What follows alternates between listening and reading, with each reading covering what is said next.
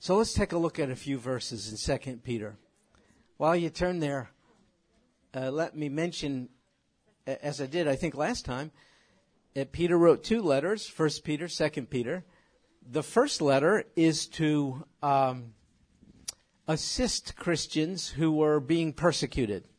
Now, the second letter is to assist Christians who are being subjected to false teachers. So one threat was external, opposition from the outside. That's the theme of First Peter. One threat is internal, false teaching on the inside. That's the theme of Second Peter. We both we face both of these threats even today, don't we?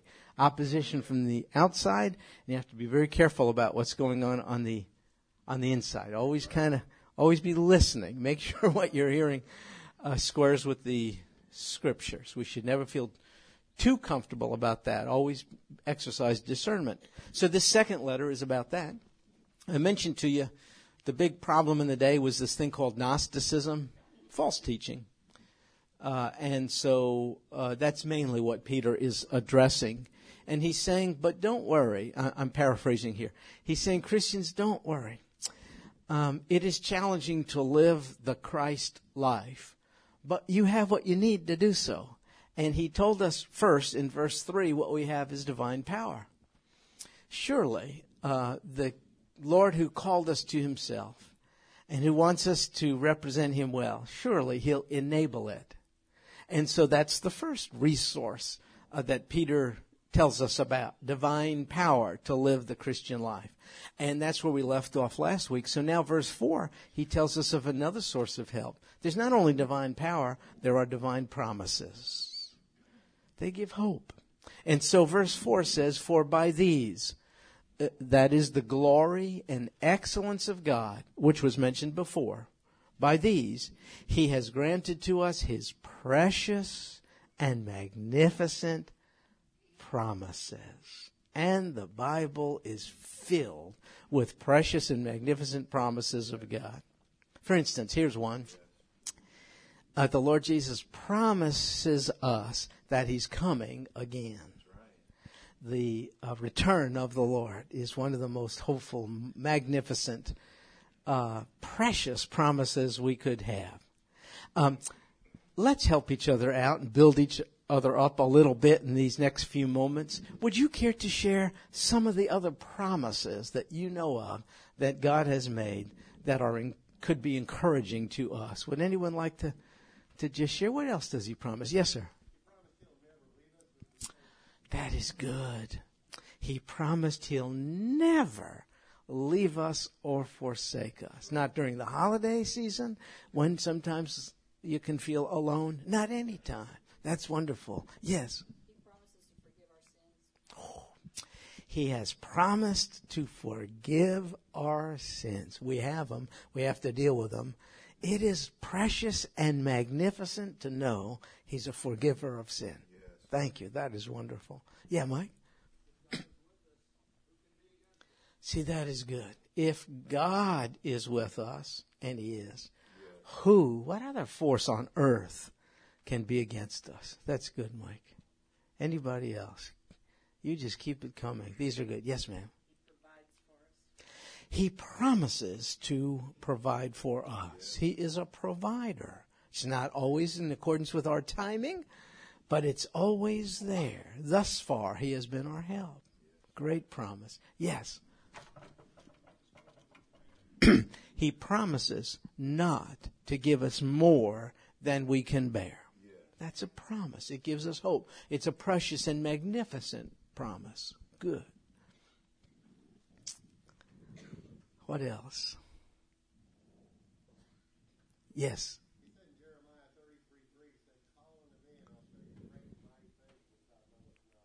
Yes, that is good. Call upon him and he will reveal things to us that we could not otherwise know. That is good. Anything else? Yes, Sal. Yeah, he promises us peace and a sound mind. It's a great, sometimes that's about uh, all we have to cling to. That is good. That is good. Yes, Jess? He promises to make a way for us. There are obstacles and bumps in the road. He promises to make a way for us. Thank you, Jesse. That is good. yes, Charlie. Uh, it was Psalm 23 that Brother Charles was sharing from. Though I walk through the valley of the shadow of death, He will be with me. And and he was making reference to uh, our troops in uh, in the way of danger right now, different places. Yes. Yes. That is good. It is. Very good. Very much so. Thank you so much. You are right. It is. It is. I'm comforted by that. Thank you. Y'all are preaching good sermons. They're much shorter than mine. What's the deal? Amen. great. Folks, um, I think you got at what Peter is getting at. He's saying if you focus on the promises of God, in some way I do not fully understand, you partake of the divine nature, it says. See? So that by them, the promises, the kinds of things you just shared, you can become a partaker of the divine nature. That doesn't mean you become God. It means believing God's truth um, enables you to be in such union with Christ that it raises you above the throes of life. And, and so it says you can escape the corruption that is in the world by lust. The needs which the world and its circumstances create in us when stacked up next to the superabundant promises of God, lift us up from the throes of this world. It is a reality for sure, but there's an ultimate reality.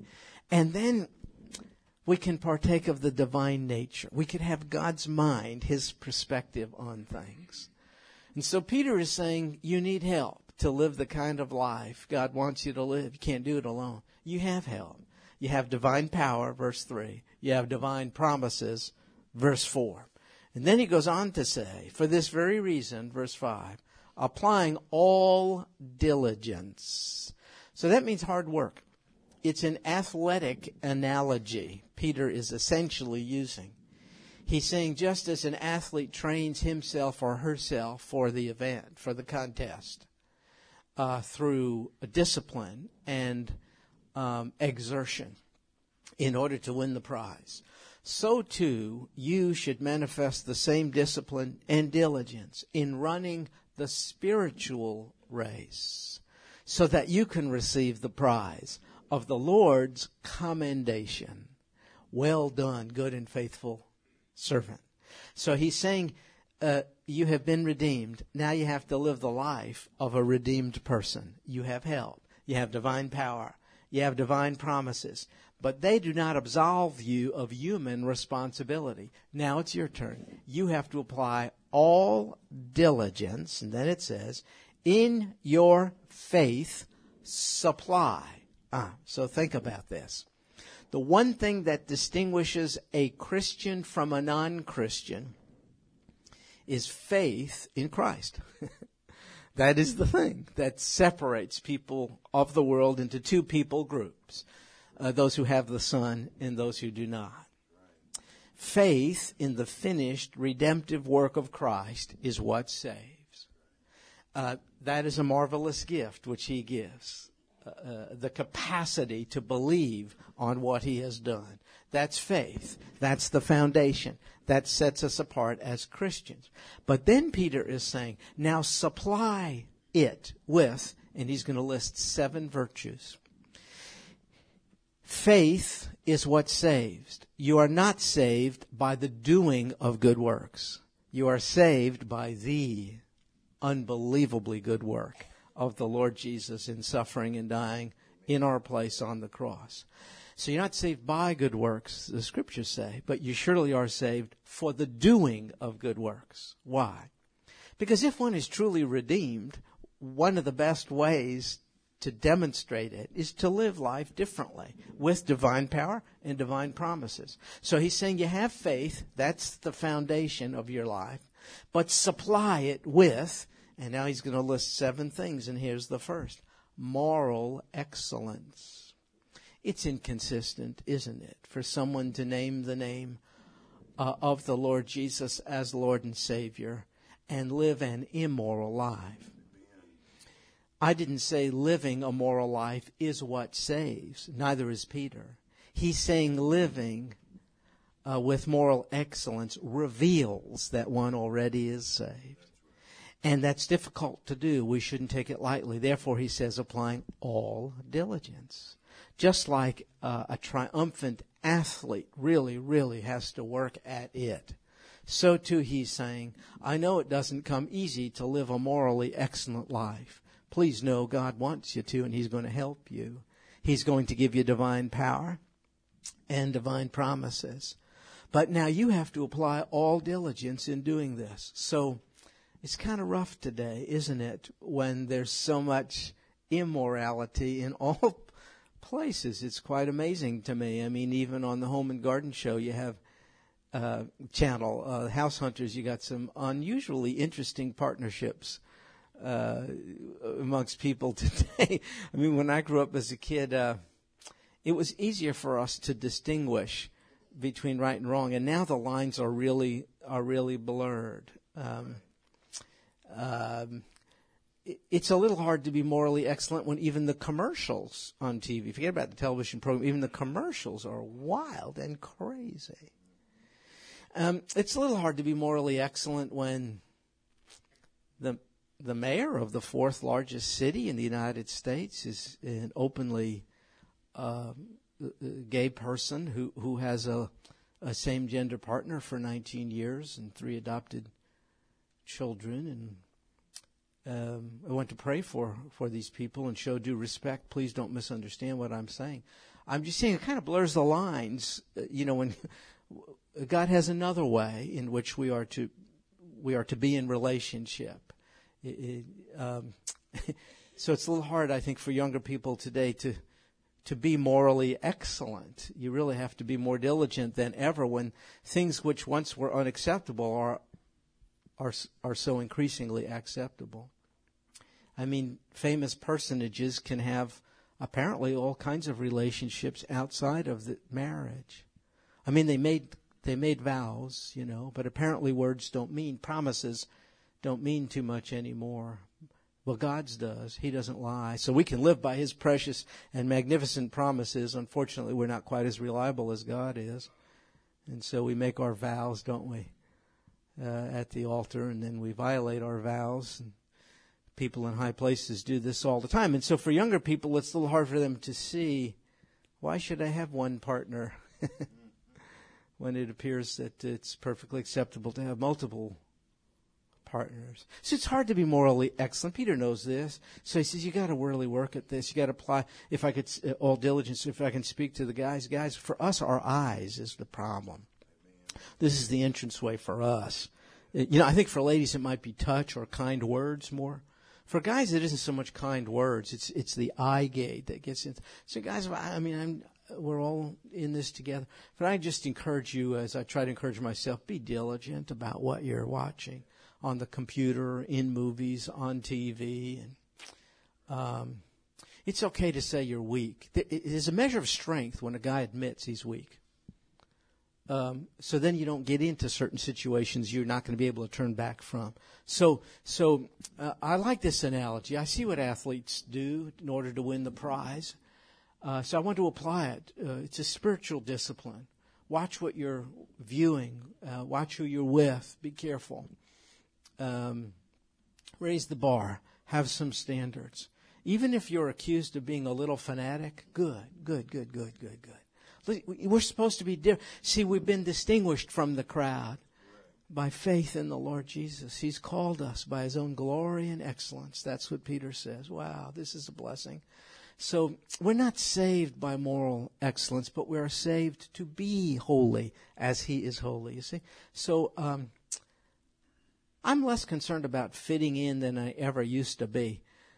fitting in with what? A corrupt crowd? Good night. The world is messed up. I'm not that pressured. I mean, peer pressure is just not doing it for me anymore because the peers are messed up. You can be wealthy and you can be popular and you can be successful and still not have control of your internal moral environment and make decisions that could really be disastrous to your to your life. Charlie? Uh, I have a problem sometimes. Um, you know, the Lord gives you a certain way to act and to do do your life, and then you see things over there, see somebody else do something you know you don't particularly care for at all, and you think how much better I am than that person. You got to watch Phariseeism. Yes, that's right. You know, and I I realize I am no good except by the, the Lord Jesus. Yes. But I can look over and see somebody else, and I say, boy. I'm a lot better off than that guy, and that's nothing but pure Phariseeism. Yeah, yeah, yeah. You got to watch that too, Yes. uh, Stuart. Yes, that's right. And watch what you call me. That's right. that's right. okay, virtue number one, moral excellence, and then knowledge. See, this is important because remember I told you Gnosticism was the false teaching of the day. It means knowledge, Gnosticism. But it was a different kind of knowledge. It wasn't knowledge in the sense of a personal knowledge of a Savior. It was speculative, mystical, secret, esoteric, abstract knowledge, which the spiritual elite said you ought to pursue. Well, what Peter is saying is don't mess with all that kind of stuff when you can have knowledge uh, of Almighty God through the Son, the Lord Jesus Christ. So he's saying one of the virtues to develop is, is moral excellence, and then the second is knowledge. Knowledge of God. But how do you get to know Him? Well, the, the, the Gnostics said through mind power, through philosophy, and all the rest.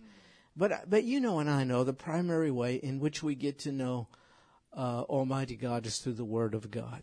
So could I commend it to you still yet again? I, I know you love it or you wouldn't be here otherwise. Uh, the Word of God is important to you. Uh, read it in this new year, would you? read it, read it, read it. I go slow. Look, I'm sorry. I'll tell you why I do. It's rich. Milk it. Feast on each word. It's milk. It's meat. It's nourishment for the it's God's word through which he created the very universe. Can't he transform you and me through it? Yes, he can. And so uh, the way we attain to the knowledge, the virtuous knowledge Peter is speaking of is through the word of God. Moral excellence, knowledge, and in your knowledge, self-control. Wow. Do you know if we, by divine power, divine promises, and, and diligence, manifest this particular virtue, this alone will distinguish us from the crowd. Uh, people are out of control. They were in Peter's day. They are today. When I grew up, we didn't have something called road rage. I didn't. We mean road rage. Cars didn't travel fast enough. Nah.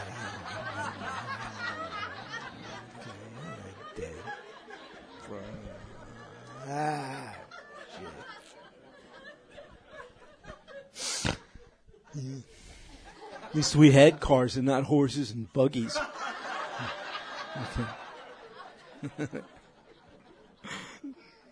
Folks, out of control. You, you know what amazes me?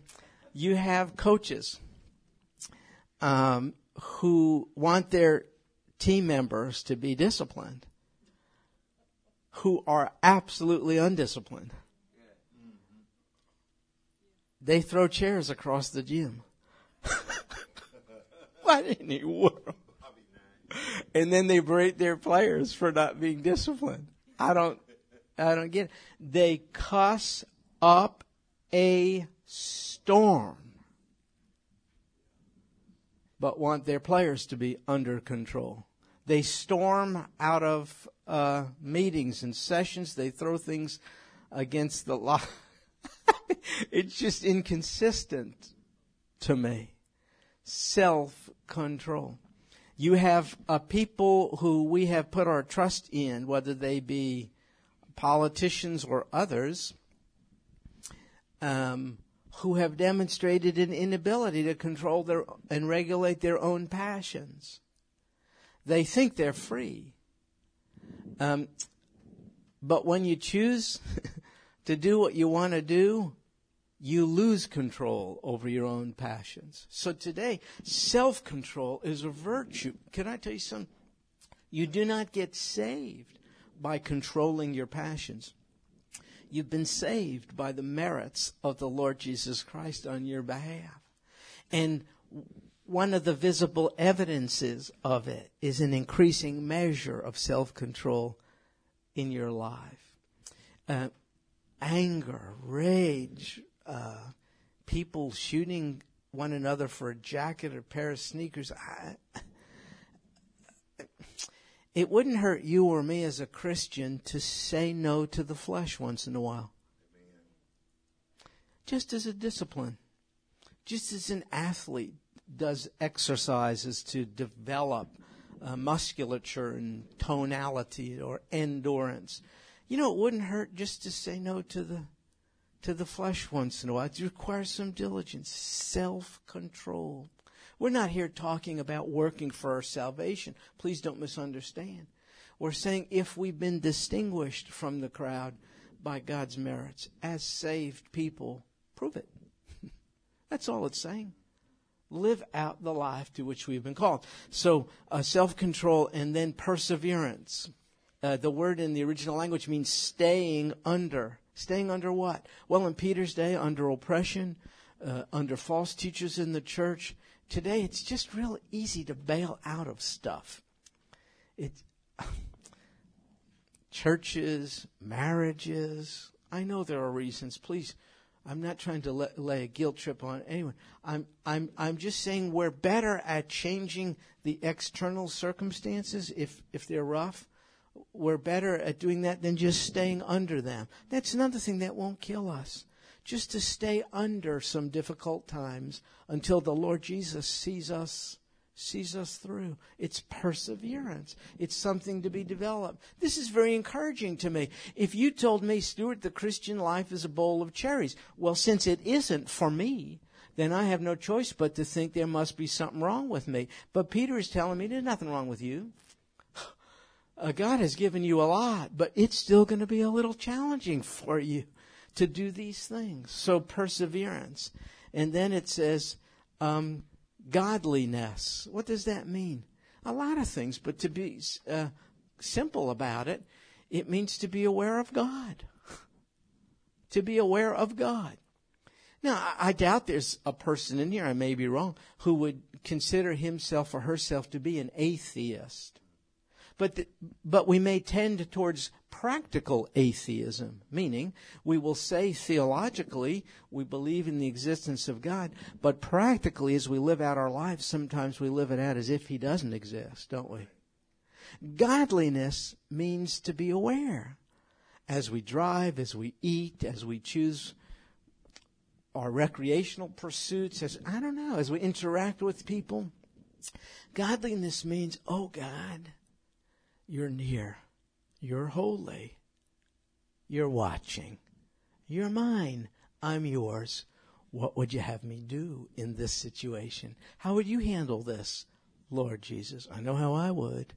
Often that's not how you would. How would you? Godliness. It means to walk hand in hand with the day, with the Lord in the day. Godliness. And then brotherly kindness is the sixth virtue. Uh, sometimes we would like to think that the Christian life is vertical only. The Christian and Christ. Godliness. Looking upwards. But I'm afraid it's not just that. It, it isn't just you and your Lord or me and the Lord. If we know the Lord who loves the world, uh, then our relationship with Him has to be translated into good relationships with one another. Brotherly kindness. You know the person who says, Yeah, I'm a Christian, but I just don't want anything to do with a local church, with other Christians. I can understand that. I just don't get that. It, it just doesn't. It, it, see, see, the God you say you know uses the church. he, he actually doesn't use an individual. He uses body of believe, bodies of believers. Every New Testament letter is written to address a church or a church problem. Every single one. Is it possible to be a Christian by not, and not go to church? Oh, sure. Remember, it's faith in Christ that makes one a Christian. Is it possible to be a growing Christian? Is it possible to be a God pleasing Christian and not be part of a local body of believers? No, it is absolutely not possible. And so this doesn't save, but these are some of the distinguishing uh, characteristics of one who is saved brotherly kindness, and then lastly, love. Well, that means you know, a whole bunch of stuff. But I think, again, to, to make it simple, I think it means desiring the best for others. If you say you love someone, that means you desire the best for somebody else. So you have seven virtues, seven being the number of completion in the Bible. None of one of these is what saves. I have to keep emphasizing that because I don't want you to leave here laboring under the misconception the virtue of Jesus Christ on your behalf is what saved you. You brought to the table no virtue, neither did I. You have fallen short of his virtues, so have I. We came with a need for a Savior. Jesus said, I came to save. so that's how we are redeemed. And now all he's saying through Peter is, Prove it. Demonstrate it. Be different. Live out the life. For if these qualities, verse 8, are yours and are, here's the operative word, increasing. It's sad to be a stagnated Christian. We're supposed to be growing. If these qualities are yours and are increasing, they render you neither useless nor unfruitful. You can be useful to the people around you. You can bear fruit for the glory of God if, by divine power, divine promises, and your diligence, you're seeing the increasing development of these seven Christian virtues in your life.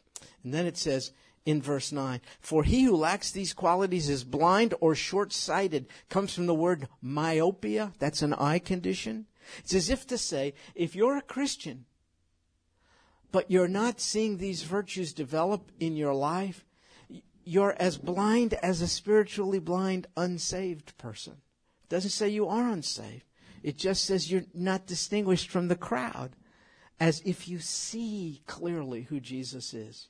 You're as blind as anybody else because you have forgotten your purification from former sins. What a motivation it is, folks, to remember what we have been forgiven of sometimes I wonder, God, why don't you just blot stuff from my mind, from my memory that I don't want to remember? Well, I have to remember from whence I came, so I don't go back there. I want to remember when I call him the Savior, what did he save me from? Darkness, despair, degradation. That's motivating to develop these Christian virtues. I don't want that life anymore. Then it says, therefore, brethren, be all the more, here's the word again, diligent to make certain about his calling and choosing you. Is this saying you ought to be insecure about your salvation? No.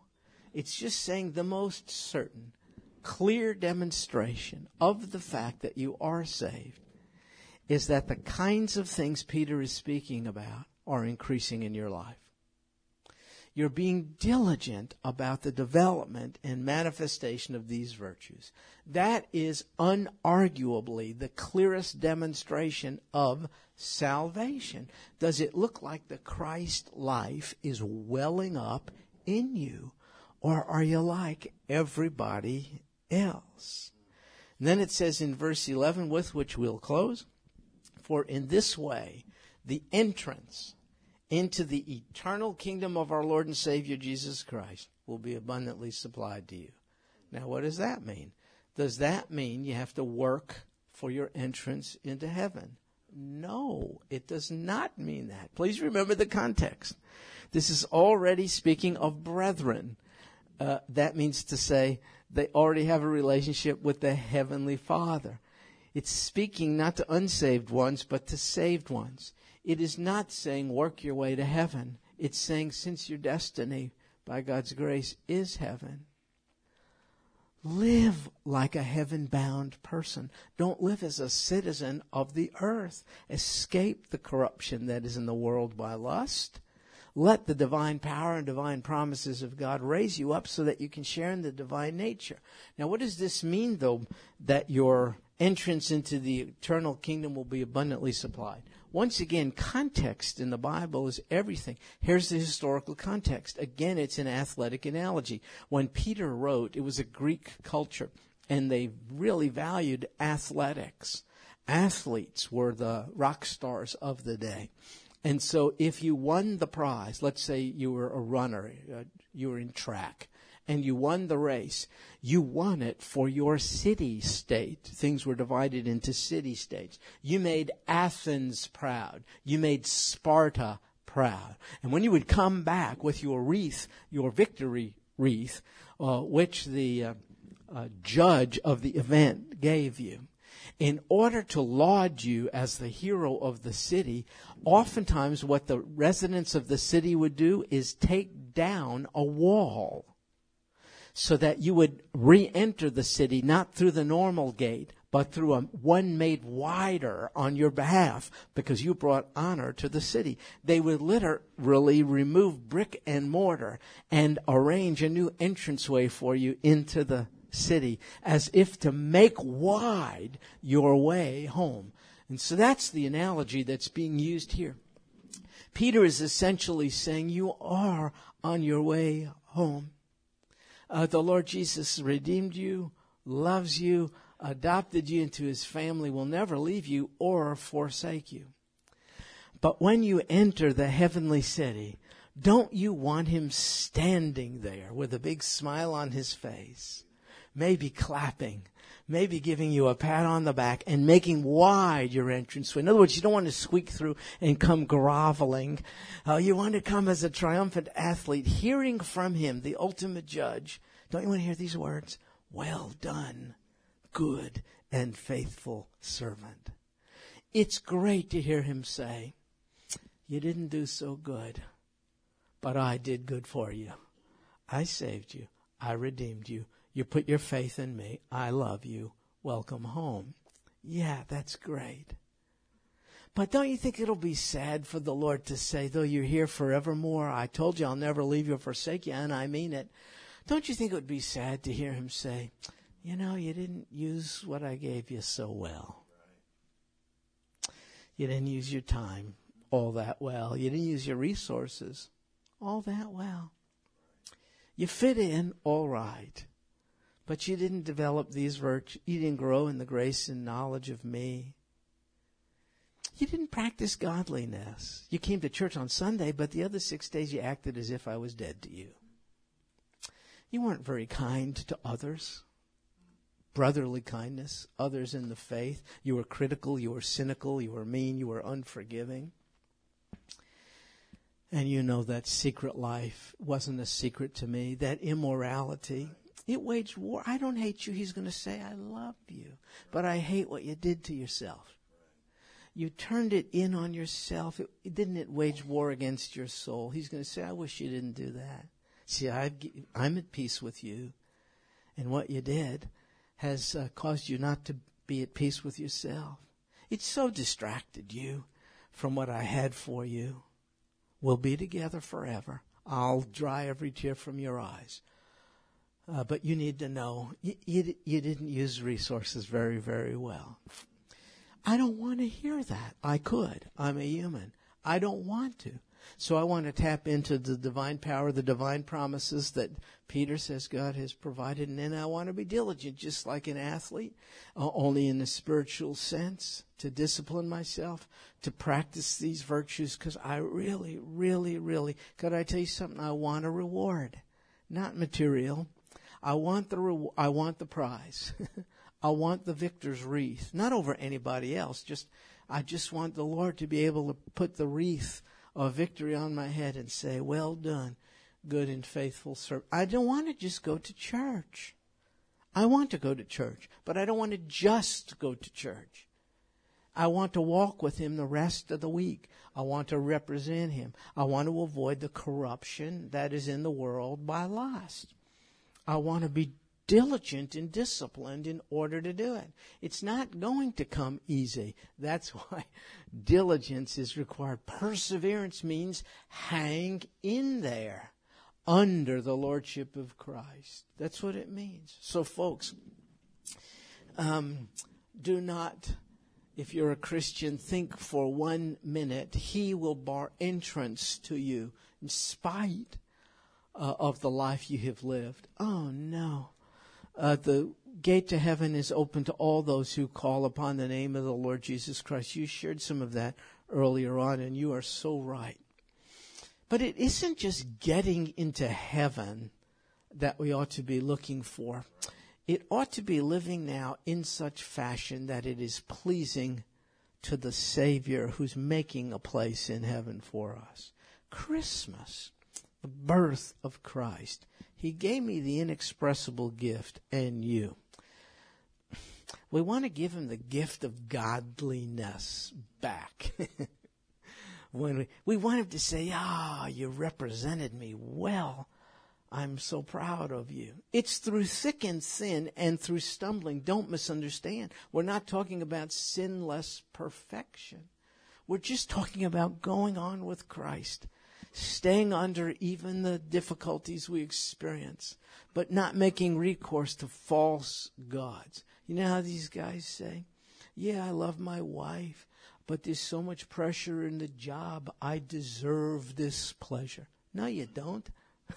You deserve to be crucified on a cross, but someone was for you. We don't deserve a break today. We deserve eternal separation from a holy God whose commandments we have violated. You know what we got? The birth of a babe. Merry Christmas. Who lived so as to grow, so as to die, so as to rise up from death again, so as to live forevermore, so as to be the first fruits of resurrection life, which we will experience. That is an inexpressible gift. I want to be able to say to him, you know, I lived in light of all that. I, you know, look, someone gives you a gift for Christmas and then you give it away and they find out. This happened to me one time.